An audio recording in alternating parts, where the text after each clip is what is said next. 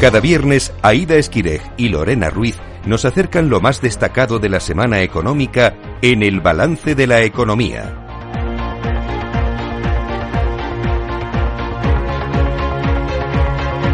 Buenas noches. Buenas noches. Lorena Ruiz, buenas noches. Buenas Vamos noches. allá con los titulares económicos de esta intensa semana. La inflación se ha mantenido en el mes de octubre en el 3,5% interanual por el abaratamiento de los carburantes y por una subida menos intensa en los precios de los alimentos frente al encarecimiento de la electricidad y el gas. La subyacente, por su parte, se modera seis décimas y se sitúa en el 5,2%. Sin embargo, la COE anticipa un cierto repunte de la inflación en los próximos meses con una tasa media del 3,7% en 2023 por el aumento de los precios energéticos y mientras los sindicatos piden intervenir sobre los márgenes excesivos de la cadena alimentaria y subidas salariales. La deuda pública española se dispara en septiembre hasta un máximo histórico de más de 1.570.000 euros, aunque el crecimiento de la economía ha permitido bajar la ratio de endeudamiento al 109,9% del PIB, según el Banco de España. La deuda del Estado se ha incrementado un 1,1% con respecto a agosto, mientras que las comunidades autónomas la han reducido en un 1,7%. En el debate de investidura, Pedro Sánchez ha anunciado la política económica que planea llevar a cabo en el Gobierno. Sus propuestas incluyen reformas en materia de vivienda, transporte, transición energética e impuestos. También ha anunciado medidas para contener la inflación, como la prórroga de la rebaja del IVA a los alimentos y la subida de las pensiones conforme al IPC. La COE ha alertado sobre el grave impacto de la amnistía sobre las inversiones y la imagen exterior de España. Tras la reunión extraordinaria de esta semana del Comité Ejecutivo, han advertido de que se está creando un clima de negocios cada vez más complicado en el que es muy difícil que haya crecimiento económico y creación de empleo. La patronal no ha sido la única en cargar contra la situación política. El presidente de la Asociación Valenciana de Empresarios, Vicente Boluda, se ha mostrado muy crítico con Sánchez y pide una consulta a la ciudadanía de esos acuerdos que, según él, atentan contra los pilares básicos de nuestro modelo de Estado de Derecho. Por su parte, el presidente de Mercadona, Juan Rocha, ha pedido tranquilidad a la clase política y les ha recordado que los empresarios y los trabajadores son los que generan riqueza en este país y puestos de trabajo y necesitan un marco de estabilidad. La presidenta del Banco Central Europeo, Christine Lagarde, avisa de que la crisis todavía no ha terminado. Asegura que le preocupa la presión de la deuda, la rentabilidad de los bancos y de la renta fija, aunque asegura que Europa ha evitado hasta ahora el peor de los escenarios financieros. Lagarde también ha abogado por completar la unión de mercados de en Europa para abordar los desafíos que plantean la desglobalización, la demografía y la descarbonización. El Euribor a 12 meses baja del 4% en tasa diaria por primera vez desde junio y se sitúa en el 3,991%. Asimismo, y aunque de forma provisional, la tasa media de noviembre, dato que se utiliza para calcular las hipotecas variables, también baja al entorno del 4,03%. Los ministros de Vivienda de los 27 países de la Unión Europea han constatado en la cumbre informal de Gijón que existe un problema de vivienda a precios asequibles. Ante esto, hacen un llamamiento a la Comisión Europea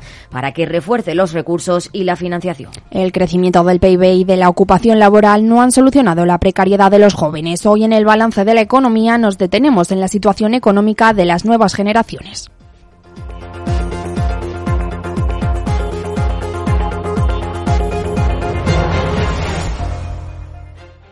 Hablamos con Odilia Abreu, coordinadora del proyecto Diálogo Mediterráneo de la Fundación Friedrich Naumann. ¿Qué tal? Buenas tardes. Hola, buenas tardes. Mucho gusto, un placer estar con vosotras hoy aquí. Igualmente. Bueno, habéis presentado un informe en el que analizáis un poco eh, la situación de, de, la juventud, digamos. En el informe afirmáis que las crisis económicas y sociales han afectado mucho a la transición a la edad adulta de los jóvenes que han nacido entre 1980 y 2005. ¿Por qué les ha afectado a ellos concretamente y en qué, sobre todo?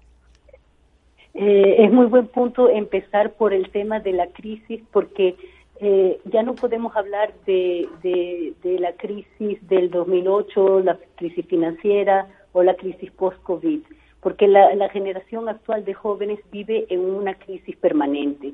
Y es ese concepto que hemos querido eh, implementar y, y, hacer ver a través de, del informe.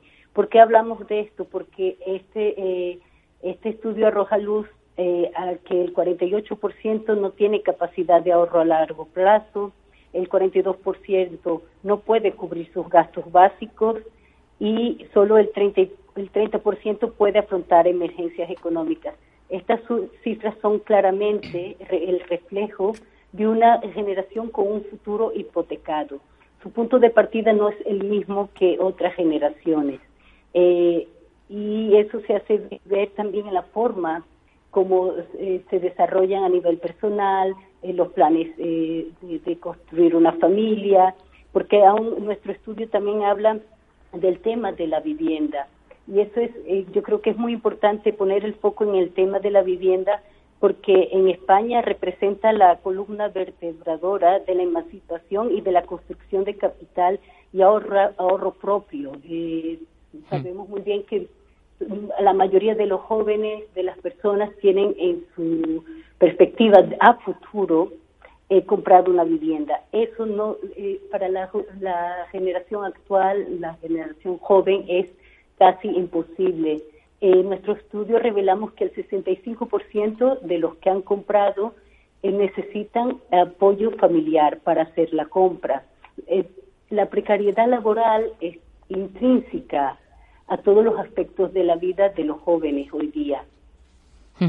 Eh, claro, hablabas de, bueno de formar una familia, de los planes de futuro, por eso también la natalidad también está tan baja, ¿no? Sí, exactamente. Ahí Ahí tenemos, eh, también hay dos factores, ¿no? La natalidad, porque también nuestro, en nuestro estudio eh, eh, mencionamos que normalmente que el 26,5% aún vive con sus padres y estamos hablando de jóvenes hasta los 34 años y que el 31% vive en régimen de alquiler. Entonces, para estas personas, para una gran parte de esta población joven, el tema de, hacer, de plantearse al menos tener una familia no está en sus planes inmediatos.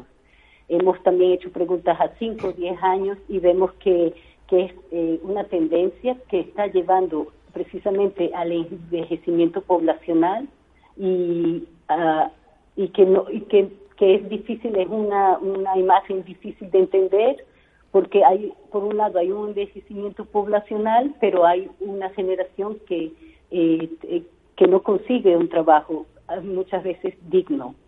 Y también, pero también uno de los aspectos que eh, mencionamos en el estudio son las amenazas también para esta nueva generación. Y entre ellas la principal que ellos mencionan también es la automatización del trabajo. Tenemos mm. que ser conscientes que otras generaciones no han tenido este desafío. Nosotros estamos día a día vamos donde donde quiera que vayamos eh, en España también el estudio habla de, otros países como Portugal, Italia es una tendencia como la automatización del trabajo eh, en comercios, en la calle, en todos los servicios y esto se suma a una generación que ya de por sí ha tenido que enfrentar muchos desafíos con un punto de partida eh, muy difícil. Claro, has mencionado que los jóvenes tienen muchas dificultades para acceder al mercado laboral a pesar de que la población en España es muy envejecida. ¿Por qué sucede esto? Eh, aquí también eh, mencionamos la falta de la ausencia de políticas públicas efectivas para la integración de los jóvenes al mercado. Cuando vemos las ofertas de trabajo, siempre eh, normalmente piden, aparte de la formación, experiencia laboral pero no hay de verdad una apuesta eh, para eh, facilitar la entrada del joven al mercado laboral. No podemos pedir experiencia de tres años a alguien que ha acabado su, su licenciatura. El, Estado también debe eh, crear mecanismos para que estos jóvenes puedan tener ventajas competitivas para entrar al mercado. Como por ejemplo.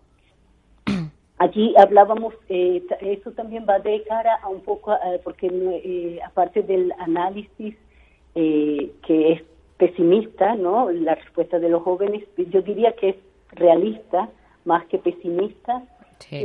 también tenemos propuestas de, de, mejora y una y muchos de los jóvenes dicen que el mercado laboral, que la formación que tienen no está ajustada al mercado laboral. que sí han surgido nuevas áreas de formación, pero aún no, no están del todo en línea, no solo con el tema de la automatización del trabajo, aquí también menciona mucho el tema de la formación profesional, el skill matching, que el, el, Estado, las universidades públicas también tengan eh, eh, espacios de debate con las empresas para entender las necesidades de las empresas a nivel de mano de obra y formación y con eso reajustar eh, ciertas eh, áreas de formación. Principalmente el tema de formación profesional, en, eh, hablamos de otros países en Europa como Alemania, que están mucho más enfocados a la, formación profesional en lugar de estar enfocados a la, a la a la, a la educación clásica, que es la universidad, que es muy válida, pero tenemos que ser conscientes que el mercado laboral está cambiando mucho. Pero aún así hay informes que establecen que la creación de empleo juvenil no implica una disminución del riesgo de pobreza y de exclusión. No sé si aparte de bueno de, ese acceso al mercado laboral hay también que hacer otro tipo de, mejoras. Sí, también no exactamente, porque aparte que también tenemos que tener en cuenta el nivel educativo y las perspectivas a futuro en base de la educación, pero la educación no lo es todo, infelizmente, no es, no es garantía de salir de ese ciclo de pobreza al ser joven y, eso por eso también establecemos que sería eh, necesario un soporte económico de partida. Hay prestaciones mínimas accesibles para jóvenes, eh, también de bajo ingreso, eh, cuentas nacionales de partida para jóvenes que no tienen eh, un, apoyo familiar, porque como he dicho, 65% de los jóvenes que han podido comprar casa lo han hecho gracias a su familia, pero no olvidemos que hay muchos que no pueden tener ese apoyo. Y ahí también el tema de, del emprendimiento joven, que necesitamos más políticas públicas para eh, permitir que los jóvenes emprendan, que creen sus propios negocios, que, que tengan sus ideas y también a nivel el acceso a la vivienda. Es clave la inversión en vivienda pública joven y no solo eso, sino también parcerías público-privadas, porque se puede simplificar licencias y apostar por esas asociaciones eh, en este marco público-privado porque estamos hablando de tres ejes eh, fundamentales en, la vida de un joven, que es eh, la formación, luego el acceso al mercado laboral y, la vivienda. Y bueno, si estamos diciendo que el hecho de tener un empleo no disminuye el riesgo de pobreza y de exclusión, ya no hablamos de la capacidad de ahorro y de cubrir los gastos básicos de los jóvenes. ¿Qué, qué cifras tenéis de esto? No, eso, eso ciertamente eh, las cifras son muy pesimistas y, no hay capacidad de, ahorro. Eh, cuando le preguntamos, no solo por la, la, la realidad actual, eh, solo, yo lo he mencionado, solo el 48% mm. no tiene capacidad de ahorro, solo puede cubrir los gastos básicos con mucha dificultad, lo que no es para un, un 30%. Y cuando le preguntamos de cara al futuro eh, cómo ve su situación económica, el 40% dice que será de declive, que, que cree que la situación económica en general va a ser peor de la que tiene actualmente. Entonces, eh, esto sin duda nos deja un panorama con mucho que hacer y mucho que trabajar en el ámbito de, políticas públicas y, y, no y también eh, por parte del sector eh, privado eh, de forma general para que el mercado laboral sea más accesible para los jóvenes, porque hay algo que también tenemos que ver que hay un, brain drain, ¿no? La fuga de cerebros en países como Portugal, España, hacia el norte de Europa. Y lo que el Estado se tiene que dar cuenta es que la inversión que ha hecho en educación de mano de obra eh, calificada está revertiendo en economías de otros países. Yo creo que eso también es un punto de reflexión muy importante eh, para entender por qué las políticas públicas eh, se tienen que modificar. Claro, hablabas de emancipación, de que cada vez mm, llega más tarde, pero una vez que se independizan, suelen vivir de alquiler y los precios del alquiler, pues en según qué ciudad, tampoco ayuda mucho a esa capacidad de ahorro, se lo come prácticamente todo, ¿no? Sí, exactamente. Eh, en nuestro estudio eh, eh, se, revela que la gran mayoría aún vive en alquiler y, pero no solo en alquiler, sino en pisos compartidos. Por eso que has mencionado, porque no es posible tener una vivienda, aunque sea en alquiler, para uso eh, individual, ya sea una persona, un joven o una pareja de jóvenes. Eh, el sistema actual de, alquileres y también todo el tema de, de, compra de, vivienda no es accesible para los jóvenes. Entonces ahí también hay una, gran, un una gran labor por delante para que eh, el alquiler joven sea más accesible. ¿Y cuál es la edad media para adquirir una vivienda en propiedad? Eh, bueno, la edad media eh, en España en este momento se encuentra en 25 años eh, de compra de vivienda. lo que este factor, la verdad es que también nos ha sorprendido. Estamos hablando también de, entre 18 y 34 años, pero luego al, al detallar eh, otros factores, eh, nos hemos dado cuenta que eh, la gran mayoría de estas personas que han podido comprar una vivienda a, esta edad lo han hecho precisamente como yo mencionaba porque su familia la ha adquirido para ellos. y, y claro, tenemos que tener en cuenta que es Estamos hablando también de una edad de, de, independización a, los 28 años. Eh, entonces, eh, es un poco un panorama eh, que a futuro, ¿no? Que, y como estamos viendo el, el mercado actual, la, el mercado de vivienda principalmente, eh, pensamos que será una edad que irá tiende a ir a lo alto, hacia arriba. Y si hablamos de edades, la renta per cápita también ha crecido de forma desigual a lo largo de los años de los que hablábamos. Mm, viven los jóvenes peor que sus padres, ¿no? Sí, sí, sí. Y eso es también un punto de inflexión muy importante porque hay esa tendencia de, hemos creado muchas etiquetas eh, para, para hablar de la generación joven actual, la generación Z, la generación, eh, los millennials, millennials. pero no nos hemos dedicado a entender eh, qué, cuáles son sus expectativas, cuál es su realidad. Y este estudio es, eh, nos hemos adentrado en este tema precisamente para entender por qué decimos que son pesimistas o por qué decimos que exigen tanto. No, no exigen tanto porque la realidad, su punto de partida, su realidad actual es precaria. Entonces sí que eh, podemos pensar que o que se quejan o que se exigen, pero en realidad solo eh, están eh, dando voz a sus reclamando sus derechos, claro. Reclamando sus derechos. Decías que sí, dinos. Sí, sí, no, no, no, sí, perdona, Lorena. decías que si los jóvenes mirando al futuro tienen una perspectiva pesimista, has dicho también realista, pero ¿qué retos ven ellos por delante? Eh, ellos, eh, los jóvenes en nuestro mm, en nuestro estudio han identificado varios retos. El principal es la automatización del trabajo, que también lo he mencionado, pero también el, el, envejecimiento de la población lo han mencionado, porque estos jóvenes también sienten que tendrán un, una responsabilidad social hacia las pensiones de, de aquellos que serán sus padres.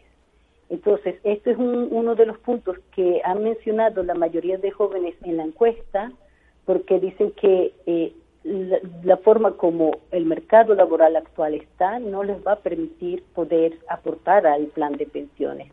Y están hablando no solo de su futuro hipotecado, pero seguramente eh, el de sus padres.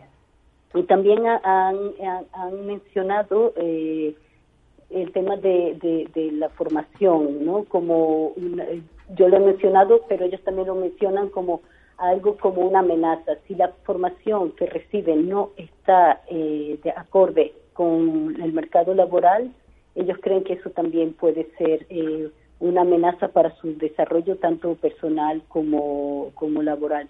Hablan también del cambio climático como, como amenaza, eh, pero es lo que viene en último lugar. Creo que lo, porque es la ley, ¿no? La pirámide de Maslow, ¿no? Las necesidades. Hmm. Si no tienes tus necesidades básicas cubiertas, esas son tus amenazas y tus, eh, tus preocupaciones actuales. ¿Y qué propuestas hacen para buscar soluciones? Bueno, eh, eh, hay una parte que, que mencionan, eh, porque preguntamos qué tipo de, de, clase, si, si, consideran las actitudes políticas, ¿no? Que piensan también de las políticas públicas actuales y el 39% cree que la situación actual de los jóvenes, tanto a nivel de, de, mercado laboral como de vivienda, se debe a, la clase política, a las decisiones políticas ¿no? que han sido implementadas. Lo que ellos también proponen en ese sentido es, formulaciones de, de, políticas públicas en línea con lo que eh, el mercado actual, ya sea en vivienda, educación, eh, luego, también fomentar un crecimiento económico eh, que, eh, que no solo se mida en términos de PIB, sino también cómo se distribuye la riqueza y creación de oportunidades para los jóvenes, plataformas, oportunidades para que puedan contribuir activamente al crecimiento nacional y que esto también vaya en línea con sus aspiraciones profesionales, personales y también mencionan eh, la formación como base, porque creen que la educación y formación son fundamentales y en eso también mencionan lo que es herramientas, habilidades y lo que también ya ha sido mencionado, el soporte económico de partida. Y este soporte económico de partida lo mencionan no solo cuando ingresan al mercado laboral, sino también en términos de formación. Muchos de ellos eh, tienen becas, pero la gran mayoría no. Y entonces parten también ahí de un punto de, tienen un punto de partida totalmente diferente al no poder tener el acceso eh, al mercado, al, ámbito educativo. Y también ahí eh, se menciona la formación profesional integrada con el mercado, la atracción y retención de talento en las universidades, y y los recursos e inversión prioritarias y también un mínimo social fiscalmente integrado. Eh, hay, hay, varias hay varios, varias propuestas que han sido muy interesantes de recoger porque eh, algo que nos ha hecho ver este estudio es que aunque los jóvenes eh, tengan esta visión pesimista de, de su realidad, tienen eh, puesta esperanza en el futuro, porque cuando le preguntamos si por la situación económica en 10 años, dicen que será de declive a nivel eh, personal, eh, colectivo, pero sin embargo en determinadas eh, preguntas vemos como el porcentaje cae hasta los 14% cuando hablamos de temas personales, en el sentido de que de la creación de una familia o de la obtención de una vivienda. Entonces depende de muchos factores y, y aparte de eso también el, eh, el enfoque de propuestas que tienen. Es como dar voz a, las personas, al colectivo que de verdad está viviendo las, las dificultades y que ellos propongan. Y este estudio eh, va mucho en esa línea, ¿no? De que lo hemos escuchado y hemos recogido muchas, eh, algunas propuestas que nos parecen interesantes que algún día se pudieran aplicar también a nivel de, políticas públicas. Claro, luego también es muy interesante porque en el, en el, informe establecéis que los jóvenes consideran que el nivel de prosperidad de España no es bajo, pero que está mal repartido y esta situación... Claro, esta situación hace que los jóvenes además estén en desacuerdo con las actitudes y responsabilidades políticas sí, exactamente. Eh, el, informe hay, eh, como has mencionado, eh, hay, hay una parte que evalúa o que analiza eh, precisamente la distribución de riqueza y, y, es como dices, ¿no? Muchos de ellos dicen que lo que es necesario es repartir más la riqueza y prosperidad existente, aunque se reduzca el crecimiento de la misma. Entonces, eh, ahí vamos a, también a, algo clave, que es el desequilibrio eh, social que existe en, eh, principalmente para en la población joven. Y cada vez más. Y, cada vez más. Sí, infelizmente, este, este estudio arroja luz a muchos datos, pero yo diría que hay pocos datos positivos si podemos decirlo. Eh, hay un, mucho trabajo por delante y principalmente esa crítica que ellos hacen que fundamentada contra lo que ellos denominan el, establishment, ¿no? La, la, las autoridades, ya sean instituciones, que no han sabido eh, responder a sus demandas de una vida digna, porque muchos de ellos mm, es lo que piden, el acceso a un trabajo con un sueldo digno y poder adquirir una vivienda, porque estamos hablando de una generación que ha podido adquirir quizá eh, una vivienda y hasta a veces una segunda vivienda en la playa, han tenido una calidad de vida, le han podido brindar quizás a sus hijos educación y yo creo que es que, de abuelos a padres siempre ha habido una mejora y ahora estamos enfrentando una generación en la que no vemos mejora sino un retraso. Eso también a nivel social eh, es una cuestión a, reflexionar y muy muy profunda, ¿no? Pues Odilia Abreu, coordinadora del proyecto Diálogo Mediterráneo de la Fundación Friedrich Naumann, muchas gracias por atender la llamada del balance de la economía de Capital Radio. Muchas gracias, Lorena. Y Gracias, un placer. Hasta luego.